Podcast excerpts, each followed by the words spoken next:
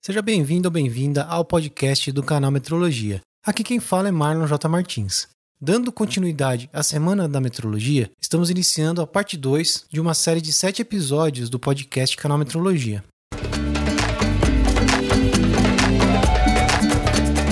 Canal Metrologia, seu podcast na medida certa.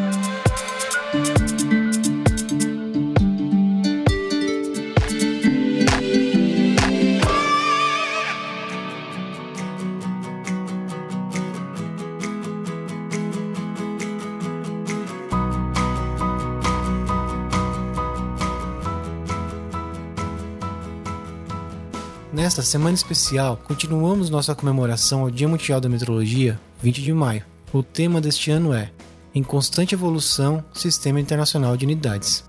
Continuando nossa série de podcasts contando a história do Sistema Internacional de Unidades.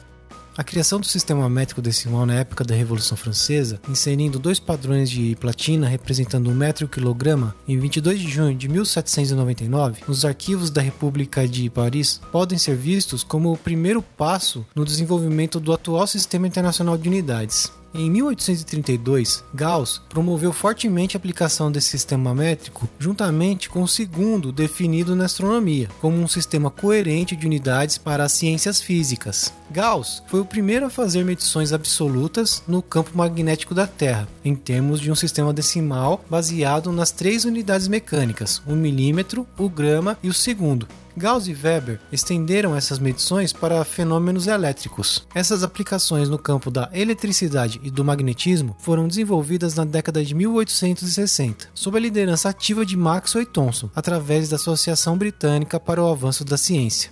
Eles formularam um sistema coerente de unidades, com unidades base e unidades derivadas. Em 1874 foi introduzido o sistema CGS, sistema baseado nas três unidades, centímetro, grama e segundo, usando prefixos variando de micro a mega para expressar submúltiplos decimais e múltiplos. O desenvolvimento imediato da física como ciência experimental foi amplamente baseado nesse sistema. Em 1880, foram inseridos um conjunto de unidades práticas, o ohm para a resistência elétrica, o volt para a força eletromotriz e o ampere para a corrente elétrica. Após a assinatura da Convenção do Metro em 20 de maio de 1875, que criou o Bureau Internacional de Pesos e Medidas, iniciou-se a construção de novos protótipos internacionais do metro e do quilograma. Em 1889, a primeira Conferência Geral de Pesos e Medidas sancionou os protótipos internacionais para o metro e quilograma. Juntamente com o segundo astronômico, como unidade de tempo, essas unidades construíram um sistema de unidades semelhante ao CGS, mas com unidades de base metro, quilograma e segundo, o MKS. Em 1901, Giovanni Giorgi, físico e matemático italiano, mostrou que era possível combinar as unidades mecânicas desse sistema metro-quilograma segundo com as unidades elétricas práticas para formar um único sistema coerente, adicionando às três unidades básicas uma quarta unidade, de natureza elétrica, como o ampere ou ohm. A proposta de George abriu caminho para uma série de novos desenvolvimentos. A revisão da Convenção do Metro pela Sexta Conferência Geral de Pesos e Medidas em 1921 ampliou o escopo e as responsabilidades do Bureau Internacional de Pesos e Medidas para outros campos da física. Em 1927 foi criada pela Sétima Conferência Geral de Pesos e Medidas o Comitê Consultivo para Eletricidade. A proposta de George foi amplamente discutida pela União Internacional de Física Pura e Aplicada e outras outras organizações internacionais. Isso levou o comitê a propor, em 1939, a adoção de um sistema baseado no metro, quilograma, segundo e ampere, o sistema MKSA, uma proposta aprovada pelo Comitê Internacional de Pesos e Medidas em 1946. Após os estudos do Bureau Internacional de Pesos e Medidas, iniciado em 1948, a décima Conferência Geral de Pesos e Medidas, em 1954, aprovou a introdução do ampere, do Kelvin e da candela como unidades base, respectivamente para corrente elétrica, temperatura termodinâmica e intensidade luminosa.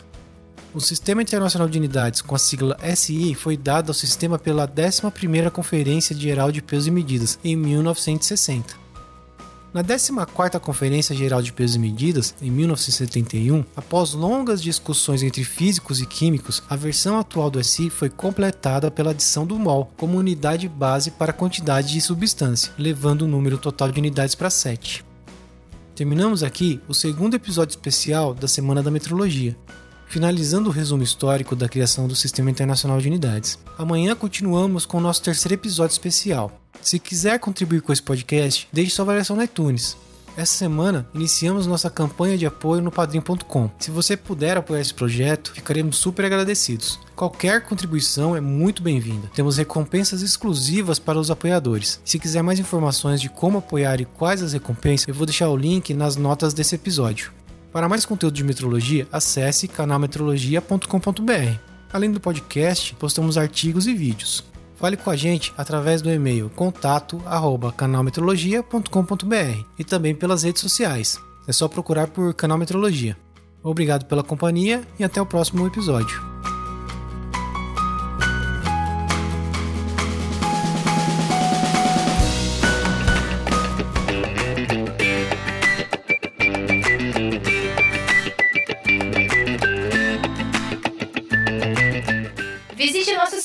canalmetrologia.com.br.